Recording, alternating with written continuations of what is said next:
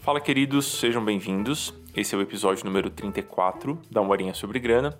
E nesse episódio eu vou compartilhar com vocês algumas técnicas que são muito úteis para quem está querendo simplificar a própria vida financeira. E eu acho que esse é um tema especialmente importante nos tempos que a gente está vivendo, em que a gente está se preocupando com muita coisa, uma desgraceira lá fora, um monte de coisa acontecendo ao mesmo tempo e a nossa disponibilidade cognitiva para lidar com o nosso dinheiro, ela naturalmente fica reduzida.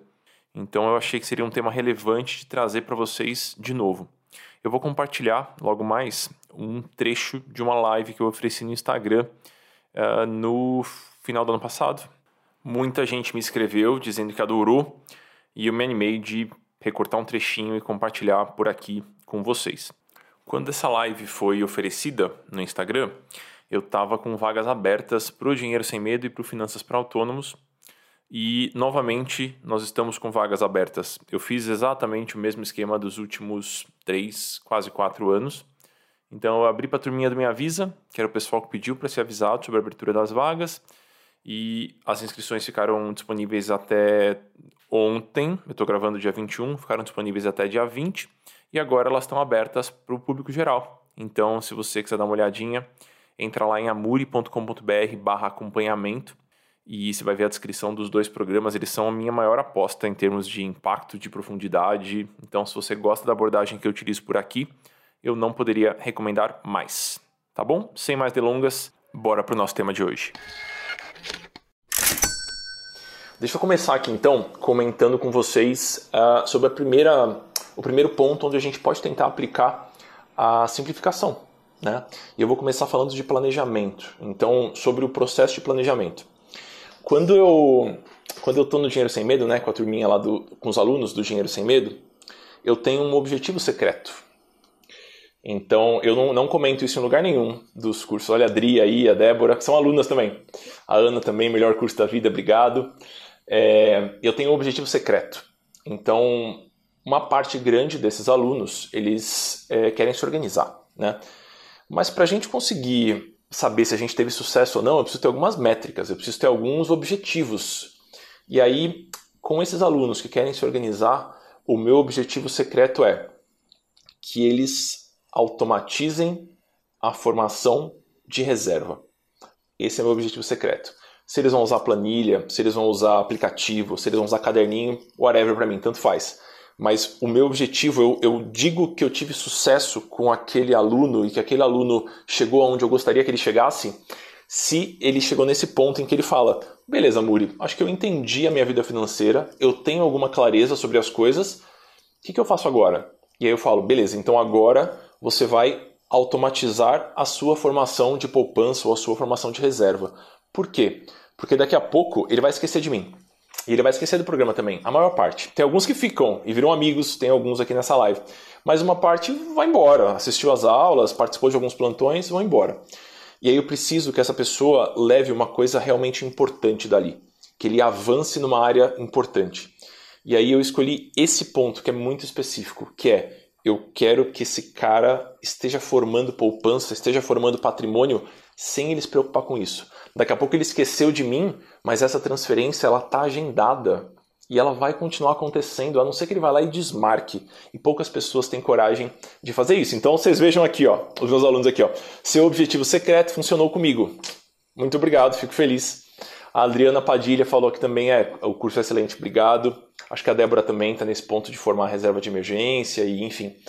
Então, o que, que eu estou querendo dizer com, essa, com esse objetivo secreto? O latido de funda do Jorge que se a gente adotar uma abordagem muito simples, vejam, meu objetivo é muito simples, eu só quero que os alunos cheguem nesse ponto de cadastrar essa transferência e a partir daí a vida financeira vira outra. Vira outra. Então é, a gente vai simplificando e simplificando e simplificando até que a gente percebe o que, que é realmente importante, o que, que gera mais impacto.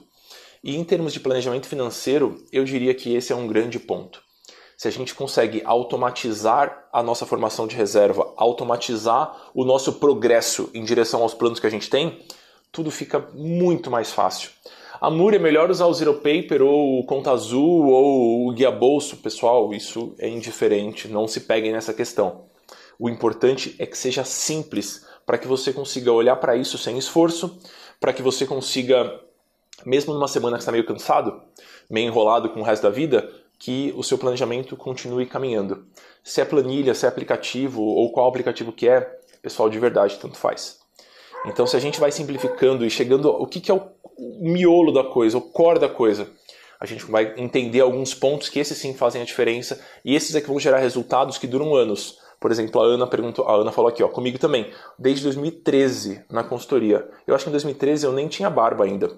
E a gente já tinha feito a consultoria com a Ana tem puta, sete anos. Meu Deus! Ah! Tem sete anos que a gente fez isso e a coisa segue funcionando. Então, se a gente vai simplificando e simplificando e simplificando, tudo fica muito mais fácil. Minha garganta também é ruim, pessoal, ar-condicionado aqui. Um segundo ponto que eu queria trazer dentro do planejamento financeiro, que eu acho que pode ser legal também para vocês, é a estruturação bancária. Muitas pessoas elas acham que é legal ter mais de uma conta bancária ou ter mais de um cartão de crédito, porque ela fala assim: ah, é... Se eu tiver dois cartões de crédito, fica tudo muito mais fácil, né? Porque eu posso gerenciar, ah, esse vencimento no dia 20, aquele no dia 30. Se eu tiver duas contas bancárias, talvez eu tenha mais limite. Se uma conta parar de funcionar, que conta para de funcionar? É, a gente consegue usar outra. Eu entendo as desculpas todas, pessoal. Mas se vocês querem uma, é, uma, uma sugestão de organização, tenham uma conta corrente e um cartão de crédito e uma conta de investimento. Essas três coisas, para a maior parte das pessoas, isso já resolve. a Mari falou aqui, Jorginho. A gente tem uma discussão, eu e a Gabriela, se é Jorge ou Jorginho. Eu acho Jorge muito melhor, muito mais maduro. Mas a Gabi. a Gabi prefere Jorginho e como ela que batizou, a gente tem que respeitar.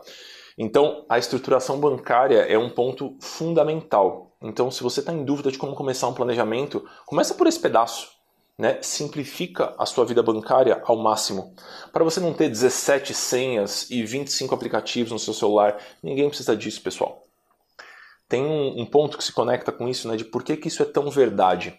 Isso é tão verdade, pessoal, porque a disponibilidade cognitiva que a gente tem para lidar com o nosso dinheiro, com a nossa vida financeira, vem do mesmo lugar da onde vem a nossa energia para lidar com a nossa alimentação, com os nossos relacionamentos, com a nossa rotina, com a, a, com a nossa atividade física, enfim, como é que a gente organiza a nossa vida. Vem tudo do mesmo lugar. Então, se for extremamente complexo, se for cansativo, a gente vai deixar de lado vai funcionar só naquela semana em que a gente está super disciplinado. Então alguém passou por aqui, assistiu a live e falou: Olha só, assisti uma live sobre educação financeira hoje, tô motivado. Aí a pessoa começa, né? E ela vai tentar fazer o possível ali e tudo mais. Mas na real, semana que vem ela já esqueceu. Então tem que ser muito simples para funcionar mesmo num, num cenário de vida bagunçada. Porque acontece, né? A nossa vida fica bagunçada mesmo. A Ariadne perguntou aqui, ó, não entendi sobre uma conta de investimento. Significa investir em um só produto? Não, não é isso, pessoal. Uma conta de investimento seria uma conta numa corretora ou uma conta num banco que ofereça uma série de modalidades de investimento. Não é um produto só, né? É só uma conta só. Às vezes eu vejo uma turminha que está entrando no mundo dos investimentos, né? E é super interessante mesmo. Aí ela fala, acho que eu vou fazer uma conta em cada corretora, porque é tudo gratuito mesmo, então eu vou ter cinco contas na corretora. Isso drena, pessoal, a nossa energia, a gente não consegue acompanhar tudo e começa a dar uma sensação de canseira. Então, para a gente não cair nisso, eu sugiro que vocês trabalhem com uma estrutura muito simplificada. Então, uma conta corrente, uma conta de investimentos e um cartão de crédito para a maior parte das pessoas já basta. Né? Eu sugiro usar o cartão de crédito em momentos específicos, às vezes um iFood, alguma coisa assim. Ninguém é de ferro, né? Uma pizzinha, por que não? Ou é, Uber, enfim, para quem não tem carro e quem se desloca por aí de, com Uber e tudo mais. Ver as perguntas de vocês aqui antes. Aí eu posso parar de falar um segundinho, que minha garganta tá ruim aqui. Qual a sua opinião sobre os bancos digitais? Eu acho que super funcionam. Eu não vejo por que não experimentar. Se você não gostar, você cancela. Né? Atualmente, se você deixar seu RG cair na porta de um banco, qualquer banco, é, você vai abrir uma conta. Né? Então, se você foi qualquer um, para o Nubank ou para o Inter, e não gostou e você estava no Itaú, vai no Itaú e fala, oi pessoal, eu queria abrir minha conta corrente. Você vai levar seu RG só. E aí você abre a sua conta. Então eu gosto bastante dos bancos digitais, eu uso é, no meu dia a dia. Assim, eu acho que essas iniciativas e essa concorrência é muito positiva. A gente passou tempo demais com cinco bancos coordenando todo o sistema financeiro. Né? Então acho que pouco a pouco isso tende a mudar e eu estou bem feliz com isso. Beleza? Então deixa eu dar um resuminho aqui para vocês dos dois pontos é, que se conectam com o planejamento. Né? O primeiro deles, manter tudo o mais simples possível e ter um objetivo específico. O meu objetivo secreto com os alunos é que eles cheguem nesse ponto em que eles automatizem a formação de, de poupança. Né? Então seria um primeiro ponto que eu acho bem importante e ele é muito ele é muito fácil de chegar, né? Se você quiser se cadastrar, por exemplo, cadastrar uma transferência de 50 reais, ou de 30 reais, ou de 20 reais todo dia X, você pode. E aí você vai conseguir ter o benefício disso por muito tempo. Esse é o primeiro ponto. E o segundo ponto é sobre a parte do automatizar a reserva e um segundo ponto sobre a estrutura bancária. A gente tem que ter uma estrutura bancária simples. E aí por isso que eu falei, é, um cartão de crédito, uma conta corrente, uma conta de investimentos. A Soraya, aluna nova, eu vi seu nome aqui, Soraya, que legal, estou animado. É, o próximo plantão, a mensagem do próximo plantão está sempre em vermelho na plataforma do Dinheiro Sem Medo. Então, e na do Finanças para Autônomos também. Aí você pode olhar lá e você não precisa se cadastrar. Esse plantão ele é só para a sua turminha. E quando você entrar nesse plantão, vão ter só as 25 pessoas. Explicando para quem está aqui chegando agora, pessoal, eu ofereço programas de acompanhamento. E a Soraya é uma aluna nova do programa. Então a gente se encontra a cada 15 dias e o horário está sempre cadastradinho lá na plataforma. Ter um cartão que faça os três, conta corrente, investimento e emergência, é o melhor? Ó, oh, é, independente de como você vai organizar isso, é importante que você consiga ter claro as separações. Então, um lugar que é sua conta corrente, um lugar que é onde você vai investir o seu dinheiro e um cartão de crédito para facilitar a sua a conveniência mesmo, né? É mais cômodo. Deixa eu passar para a parte de investimentos e eu pego as perguntas de vocês. Então, falamos um pouquinho sobre como essa simplificação pode acontecer no processo de planejamento financeiro.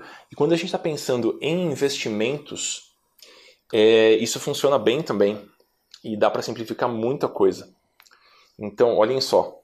É, às vezes ah, chega um aluno no Dinheiro Sem Medo e ele traz a carteira que o assessor da corretora mandou. Né? E aí, geralmente, é uma carteira super elaborada com 12, 20 ativos diferentes. A Fabiana falou que é aluna nova, que legal, sejam bem-vindos. É, os horários dos encontros dos dois programas eles vão variando a cada quinzena, pessoal. É, então, na próxima semana eu acho que vai ser à tarde, aí na outra quinzena eu faço à noite, aí depois eu faço de sábado, aí depois eu faço na hora do almoço. Eu vou sempre variando para que vocês possam participar. E a Débora tá dando a letra aqui, ó. Tentem participar, abre a cabeça num tanto, é muito precioso. Muito obrigado pelo depoimento, dá um trabalhão fazer os plantões, eu faço com o maior prazer. Tomara que vocês aproveitem bastante a turma dessa, dessa turminha nova, né? O pessoal dessa turminha nova. Então, às vezes o aluno chega com um monte de sugestões. Aí eu pergunto, você entendeu o que, que esse cara te sugeriu ou é só um monte de letra para você? Aí ele fala, então, Amuri, meio que um monte de letra, não... Para mim isso aqui FIA de não sei o que lá, FIM de não sei o que lá, Tesouro de não sei o que lá, NTNB de não sei o que lá. E eu acho que falta, às vezes, uma compreensão um pouquinho mais ampla de como uma carteira de investimentos é estruturada. E aí eu vou tentar resumir isso para vocês antes de pegar algumas perguntinhas aqui de vocês. A Maria perguntou antes disso: já estão abertas as inscrições? Sim, a turminha do Minha Visa já recebeu o convite no e-mail. Vejam, por favor. E se vocês não receberam, me deem um oi aqui no, no direct que eu ajudo a achar. Enfim, a gente resolve. Quando a gente está pensando numa carteira de investimentos, é legal a gente pensar por camadas. E a primeira camada que a gente tem que montar, isso vale assim para qualquer pessoa ela tem que ter uma camada que vai ser extremamente líquida e com baixíssima volatilidade. O que, que, isso quer dizer? Quer dizer que é um lugar onde eu vou deixar meu dinheiro, grosseiramente falando, né? É um lugar onde eu vou deixar meu dinheiro, que eu posso sacar a hora que eu quiser e que eu não tenho risco. Então é um dinheiro que basicamente vai ficar lá sendo corrigido por uma taxa muito básica, na maior parte das vezes a taxa Selic, que é a taxa básica de juros do Brasil. Então, essa é a primeira camada de qualquer carteira de investimentos. Então, se você chegar para o seu, seu assessor da corretora e falar assim, então, da onde que eu vou poder tirar dinheiro aqui? Qual que é o investimento básico que eu vou ter na carteira? Ele vai te apontar qual é o investimento. Se você não sabe, não tem um assessor, ou você está montando por conta a sua carteira, ou está pensando em informações aqui e ali, use o Tesouro Selic, usa um CDB do seu próprio banco que pague 100% do CDI, usa um fundo básico de renda fixa. Qualquer dessas opções funciona para essa primeira camada. E quando a gente olha para uma carteira de investimento, não importa se é uma carteira de 10 milhões de reais ou uma carteira de 500 reais, ela tem que ter um pedaço que a gente vai conseguir sacar a qualquer momento. É a primeira camada. Beleza. Cheguei nessa, nessa primeira camada, vou tentar entender o restante. Geralmente, as carteiras de investimento têm um pedacinho da carteira, ou um pedação, depende ali da, da carteira, dos objetivos da pessoa, que é um pedaço em que a gente trabalha com imobilizações. Então a gente trava o dinheiro por algum tempo em troca de uma rentabilidade mais interessante do que a rentabilidade básica. Então, muitas pessoas usam títulos do Tesouro para isso, outras pessoas usam debentures talvez para isso, outras pessoas usam alguns fundos que são fundos fechados é um dinheiro em que eu vou colocar lá, geralmente é baixo risco, mas o dinheiro fica travado por algum tempo. Muitas pessoas usam CDBs também, esqueci de falar, e é uma alternativa muito interessante para o investidor amador, né, para o investidor que está montando a própria carteira e está se aventurando nesse universo. Então vamos lá. Temos uma camada que é básica, e que a gente vai, enfim, poder sacar a qualquer momento, a gente tem uma outra camada que também é considerada de baixo risco na maior parte das vezes, e a, a gente vai travar o dinheiro em troca de uma rentabilidade. E aí, pessoal, né, quando a gente faz essa, esse exercício, a gente vai perceber que existem imobilizações diferentes. Então, existem imobilizações que são atreladas à inflação, então é o tal do IPCA mais alguma coisa que é uma camada que geralmente está em todas as carteiras. Por quê? Se a gente tiver um pico de inflação no país, esses títulos vão se valorizar junto. Então a gente protege a nossa carteira da inflação. Dentro dessa camada imobilizada, muitas vezes também tem títulos pré-fixados. Então são títulos ah, que tem ali uma taxa e eu contrato essa taxa e essa taxa segue válida, é um número absoluto. Então, são dois tipos de imobilizações, longas ou curtas ou médias, enfim. Para quem, enfim, está acompanhando o Tesouro Direto, tem imobilizações super interessantes para 15 anos. Então, turminha que é jovem e está querendo se preocupar com a aposentadoria, querendo, enfim, investir um pouquinho para o longo prazo, e é o que eu recomendo que vocês façam, eu acho que pode ser uma alternativa muito, muito legal. Então, toda carteira, a maior parte delas pelo menos, tem essa camada, que é uma camada imobilizada. Que, que eu estou tentando fazer? Simplificar o jeito que você olha para uma carteira. Então, se você olha para a carteira e tem 20 ativos, meu Deus, dá muito trabalho entender tudo. Mas, se você olha para a carteira e vê, bom, tem algumas camadas aqui. Eu tenho uma camada que é extremamente líquida, eu tenho uma camada que provavelmente vai ser imobilizada e eu não posso sacar por um prazo X. Muitas vezes o pessoal usa LCI e LCA para essa camada mais imobilizada também. E eu tenho uma terceira camada, não são todas as carteiras que têm essa terceira camada, mas das pessoas jovens que estão trabalhando, têm uma vida profissional ativa, enfim, alguma, alguma mobilidade, alguma condição, tem uma camada que é de volatilidade. E aí, geralmente, essa camada é composta ou por fundos multimercado ou por fundos de ações. Então, por que, que a gente coloca essa, essa camada lá? Porque ali está a nossa aposta de maior rentabilidade. Não existe uma rentabilidade acima da média, acima das taxas básicas, sem risco. E no Brasil, na maior parte das vezes, para ter esse risco na carteira, a gente compra ativos que têm volatilidade. E aí a gente espera que no longo prazo, e essa parte é bem importante, no longo prazo eles vão é, eles vão, vão valorizar, vão ter um, no longo prazo eles vão ter uma rentabilidade interessante. A Tati, que eu acho que eu não conheço, perguntou aqui, ó, o que são pessoas jovens? Qual idade você está considerando aí? Acho que qualquer pessoa que ainda está numa fase profissionalmente produtiva é, pode contar com longo prazo, né? Se você tem talvez 70 anos, complicado comprar um título para 15 anos, né? Porque, enfim, temos a nossa expectativa de vida, iremos todos morrer, é uma verdade indiscutível. Então a gente tem que tomar um pouquinho mais de cuidado com títulos de longo prazo. Mas para quem está nos 20, 30, 40, 50, por que não, sabe? Você vai estar tá fazendo um carinho no seu eu do futuro. Então deixa eu retomar as três camadas aqui para vocês conseguirem olhar para uma carteira e tentar enxergar essas três camadas, ou quando vocês forem montar de vocês, vocês vão tentar entender essas três camadinhas. Boa, entendeu? Fado sensato das finanças. Muito obrigado.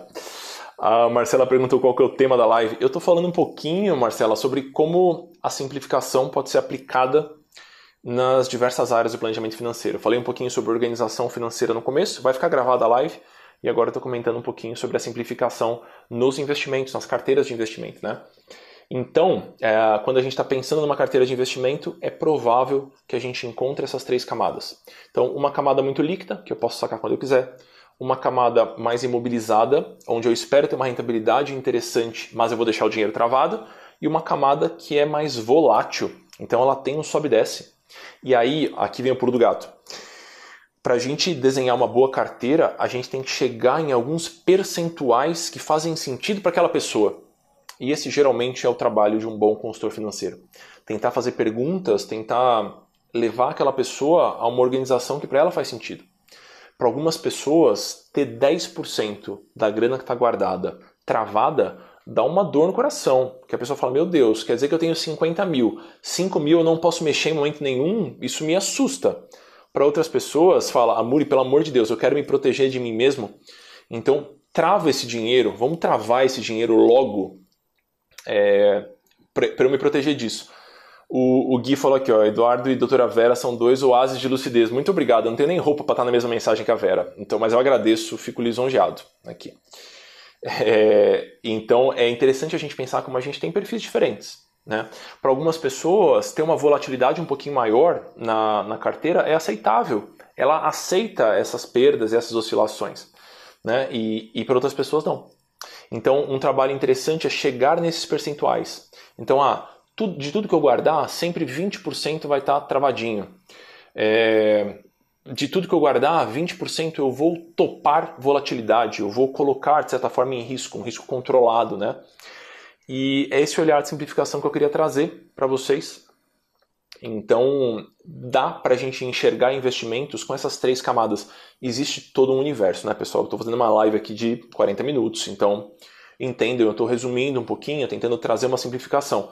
Vão surgir outras camadas, mas é, vocês vão conseguir enxergar a maior parte das carteiras com essas três camadinhas. Deixa eu ver umas perguntinhas aqui. É essencial ter ações? Não, não é essencial ter ações. Não acredite em quem fale que é essencial ter ações. Não é, não é essencial. Mas é uma ferramenta interessante quando a gente está tentando montar carteira de longo prazo e quer ter uma rentabilidade legal. Então, dá para montar carteira só com renda fixa ou só com ativos que não ações? Dá. Dá trabalho, mais difícil. Então, para a maior parte das pessoas, a gente acaba recomendando pelo menos uma fraçãozinha, que seja 5% da carteira, um tiquinho, só para ela começar a entender. Uma outra, um outro objetivo secreto meu dentro do Dinheiro Sem Medo é que os alunos eles experimentem algumas, algumas modalidades diferentes. Então, porque isso faz parte da educação do investidor, né? Então, eu acho legal que um aluno veja ali um título do tesouro que tem 15 anos de prazo e ele fala, beleza, eu vou colocar 50 reais aqui só para ver como é que funciona. E é um processo muito educativo, muito interessante. Tenho uma dúvida sobre, sobre qual montante que preciso ter para começar a dividir ele nas camadas. Bom, eu sugiro que você primeiro faça sua reserva de emergência. Ela deveria ser a sua prioridade. Pelo menos uma reserva mínima ali, não precisa ser uma reserva gigantesca, mas uma reserva mínima. A partir daí, você vai começando a constituir as outras camadas. Então, uma vez que você já tem a sua reserva líquida, é provável que faça sentido que você tenha uma reserva que, que não tenha tanta liquidez assim.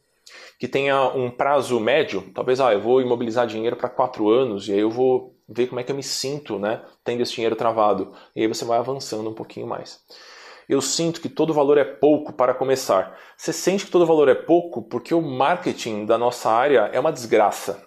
Né? E aí, você, se você entrar no YouTube, vai ter gente falando: então, você pode começar com muito pouco, mil reais. E metade da população brasileira ganha menos que 500 reais por mês. Né? Esse dado é real.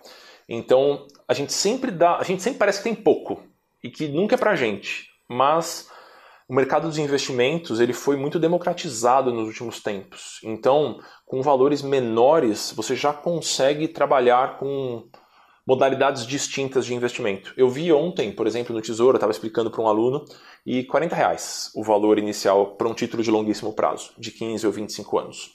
Então, é provável que você já consiga começar agora. A Muri, para cada objetivo, um investimento separado. Seria muito bom se a gente conseguisse ter essa, essa, essa organização. Facilitaria muito a minha vida, viu? É, sendo bastante sincero, Bia. Mas infelizmente não é muito viável. Por quê? Vamos supor que você quer, um objetivo seu é a aposentadoria, né? Então você quer se aposentar daqui a X anos. Você não vai encontrar um produto único que resolve a sua carteira de aposentadoria. Entende o que eu estou falando? Você vai precisar de alguns produtos para cada objetivo. Mas você vai conseguir montar uma carteira que tem algumas camadas e essas camadas conversam com os seus objetivos. Então eu tenho uma camada de liquidez que eu estou alimentando ali, porque daqui a um ano eu vou querer trocar os móveis da casa, ou eu vou querer fazer uma viagem, ou alguma coisa assim. Então você consegue fazer com que a sua carteira em camadas converse com os objetivos, mas fazer o um para um é bem difícil para ser sincero. Essa é uma dúvida que surge em todos os plantões do Dinheiro Sem Medo. Então, entendo a dor. Eduardo, indica alguma literatura básica? Eu vou correr o risco aqui de, eh, de soar pouco modesto, mas eu gosto muito do meu livro, sendo bastante sincero. Então, dá uma olhadinha no Dinheiro Sem Medo, é um livro também. Eu não sou muito criativo com nomes, então o nome dos meus programas de acompanhamento tem o mesmo nome dos livros que é Dinheiro Sem Medo e Finanças para Autônomos. Além disso, se você for olhar no meu feed, eu tenho ali um post só com sugestões de livros. Então dá uma olhadinha por lá também.